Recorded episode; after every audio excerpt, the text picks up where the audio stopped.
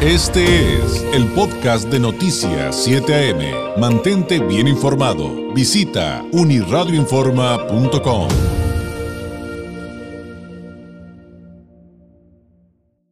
En la línea telefónica le agradezco enormemente al presidente de la Coalición para la Participación Social en la Educación COPASE, Alfredo Postelwhite Duagón, nos tome eh, la llamada. Presidente, ¿cómo está? Muy buenos días. Buenos días, David. Muy buenos días a toda tu audiencia. Muchas gracias por la oportunidad de poder platicar sobre la educación. Claro, creo que es un tema esencial al que le debemos dedicar tiempo y también hacerlo constantemente.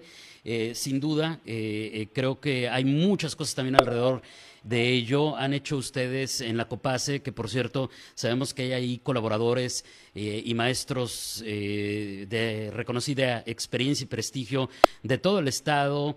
Eh, presidente. Y, pues le pediría que, vayamos desde el principio, porque han hecho mucho trabajo en analizar lo que ha pasado con la pandemia, eh, esta situación de cuáles son los retos de la educación para Baja California. Han hecho un llamado a, la gobernadora electa en esta materia, en materia de educación. Pero si vamos por el principio, si nos puede platicar a quienes nos ven y nos escuchan, y a su servidor, por supuesto, eh, qué es la COPASE, qué hace esta coalición, cuáles son sus planteamientos, pues. Sí, con mucho gusto. Mira, la coalición para la participación para la, eh, para la educación en Baja California es un organismo ciudadano, es una asociación civil sin fines de lucro, integrado por más de 208 organizaciones y asociados en Baja California, con la única finalidad de, de coadyuvar con las instituciones públicas y privadas y especialmente con nuestro sistema educativo estatal para elevar el nivel de aprendizaje de nuestros niños y jóvenes que están inscritos en el sistema y sobre todo darles una formación en valores, porque el, Estado que educa bien a sus niños y jóvenes es un Estado con futuro. Esa es nuestra principal uh, misión de colaborar, de de proponer de, y hasta de exigir los cambios que requiere Baja California para convertirse y transformarse en un estado más próspero, más seguro, porque la, la educación está ligada con todos nuestros otros temas. Los hemos denominado como la madre de todos los temas. Tenemos que entrarle de lleno a un golpe de timón a lo que está sucediendo el día de hoy, ¿no? Es eh, un tema, como bien explica, mm, eh, muy, muy complejo. Está el tema, como también ya adelantaba, de la pandemia, de situaciones de contexto. Eh, y, justamente, tal vez, digo, usted es el experto, señor Postelwhite, pero quizá podríamos sintetizar un poco eh, estos planteamientos y los retos con el llamado que hacen a la gobernadora electa, ¿no? Creo que ahí, en materia educativa, insisto, creo que ahí sintetizan muy bien a través de la COPASE eh, cuáles son las necesidades eh, pues más urgentes, porque creo que también habría otras, pero las más urgentes con estos puntos que le hicieron llegar. Sí, hemos estado trabajando de cerca con el equipo de transición en materia educativa, con la con, con la gobernadora electa Marina del Pilar Ávila Olmeda. Eh, principalmente son cinco puntos y los voy a mencionar y si gustas podemos platicar cualquiera de ellos. La principal que debe tomar la gobernadora electa eh, es la designación del secretario de Educación. Para nuestro punto de vista es que debe ser un profesional, uno, un, un, una persona que llene un hombre o mujer que llene un perfil idóneo para las, los grandes retos y desafíos que tiene en cuanto a materia de calidad de educación. Ya no podemos estar eh, designando personas con que subordinan el derecho a la educación a las ambiciones políticas. Tenemos que quitarnos ese jaloneo político que ha habido en el pasado.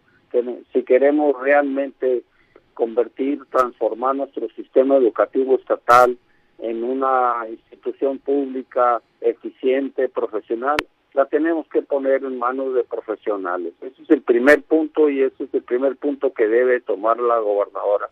Los, los siguientes cuatro, pues, por ejemplo, revitalizar nuestros consejos de participación social, tanto estatal como municipal, que están conforme a la ley y que no han trabajado en los últimos dos años con la autoridad. Esto es mantener y restaurar un diálogo constante, permanente, constructivo entre los actores sociales y el gobierno.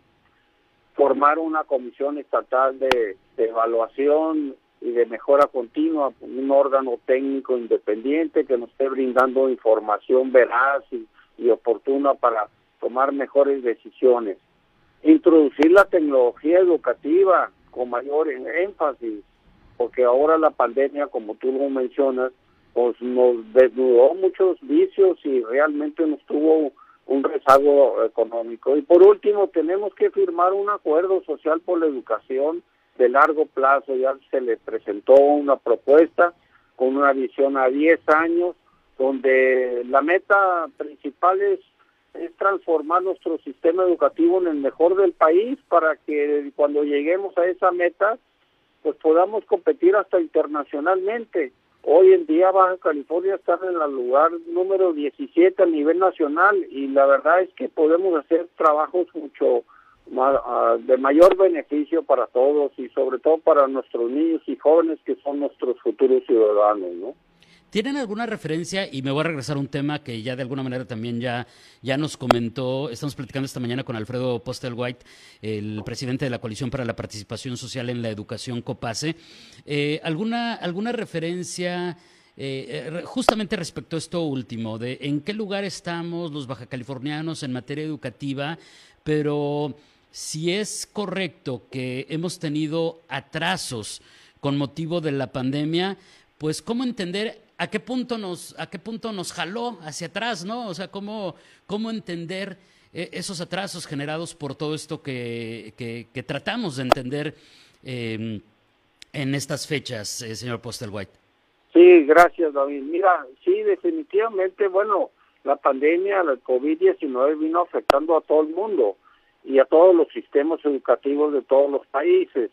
Lamentablemente en Baja California, bueno, en México en particular, según el, el estudio que presentó el Instituto Mexicano de la Competitividad con datos del Banco Mundial y de INEGI, pues nos afectó un año, un año y medio en escolaridad en, en México y en Baja California. ¿Esto qué quiere decir?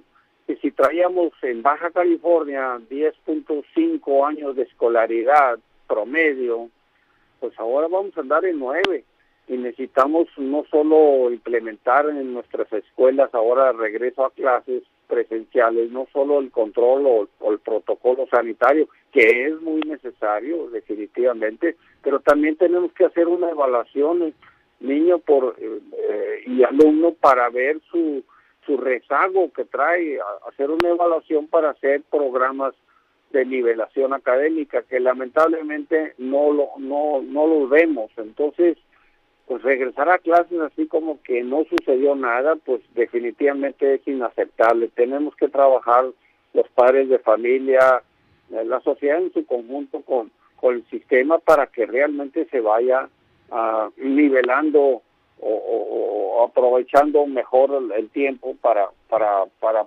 para, para elevar el nivel de aprendizaje perdido. ¿no? A ver, vamos justamente con, con, con ese punto, es decir, ya hablamos un poquito, digo, este tema es mucho más complejo de lo que nos permite una entrevista en medios de comunicación, evidentemente, y estamos haciendo acercamientos eh, justamente a las necesidades para mejorar la educación en, Baja California. También creo que eso queda claro para nuestro público. Pero ya hablamos un poquito, señor Postelwhite, de, de los retos en Baja California, del llamado a los gobiernos, a las, en, en el asunto de las políticas públicas, quién se va a hacer cargo. Pero cuando volteamos a este último punto que decía, a la sociedad civil, a los padres, de familia, eh, a la ciudadanía en general, ¿qué nos toca? ¿Qué nos toca eh, más allá de, las autoridades, más allá de los sindicatos, del gremio magisterial? ¿Qué nos toca a nosotros para, para lograr estos objetivos que plantean desde la COPASE? Yo creo que podemos, como padre de familia, lo primero que tenemos que hacer es pues nuestro trabajo en el hogar, ¿no? El hogar es la primera escuela de virtudes valores. Tenemos que educar bien a nuestros hijos, vigilarlos, eh, formarlos, inspirarlos. Esa es la primera tarea que todo padre de familia tiene que hacer. Y ese es el derecho y esa es la obligación como padres de familia. Primero, nuestro hogar. Segundo, exhortar a los padres de familia a acercarse a la escuela de sus hijos. que platiquen con el director de escolar, con los maestros, que lo conozcan, que, estén eh, vinculados a las tareas de la, de la escuela, si lo pueden ayudar. Y también, por supuesto, el, el, estar cerca de sus hijos, el, vigilar que hagan bien sus tareas, sus estudios, para que salgan adelante. Esos son los, los principales pasos que los padres de familia deben de, asumir. Ahora bien, si hay padres de familia que pueden todavía con el tiempo participar en, en, en, los consejos municipales para la participación social en el quehacer y recibir educativo, adelante o, pertenecer a una organización como la nuestra, COPASE, que se pueden afiliar sin pago de cuotas, es gratis, y estar en comunicación para hacer un gran bloque de padres de familia, para conocer primero, concientizarnos de los grandes retos que tenemos, los desafíos eh, en, en materia educativa, adelante. Aquí la situación es que ya la, la historia nos ha, la experiencia nos ha enseñado que dejarlo en manos exclusivas del gobierno, pues eh, es demasiado grande y demasiado trascendente. Tenemos que participar la sociedad en este quehacer y decidir educativo. Mira, David, hoy en día, sociedad y gobierno estamos en una encrucijada. O hacemos lo mismo y ya sabemos a dónde nos va a llevar esto, a más deterioro educativo y social, o le damos un golpe de timón gobierno y sociedad. Por eso estamos pugnando por una sinergia social positiva para que los actores sociales y el gobierno compartamos una visión y, y acciones. Y ese es el papel que está difundiendo y tratando de hacer la COPACEN. Señor Postelwhite, le agradezco esta plática de esta eh, mañana, que sea la primera de muchas más en las que sigamos ahondando en este tema que sin duda es esencial, eh, seguir hablando de la educación y específicamente la calidad educativa aquí en Baja California. Gracias y muy buenos días. Gracias por la oportunidad y que tengan un excelente día, por favor. Gracias, es Alfredo Postelwhite Doagón, presidente de la Coalición para la Participación Social en la Educación COPASE. Este fue el podcast de Noticias 7am. Mantente bien informado. Visita unirradioinforma.com.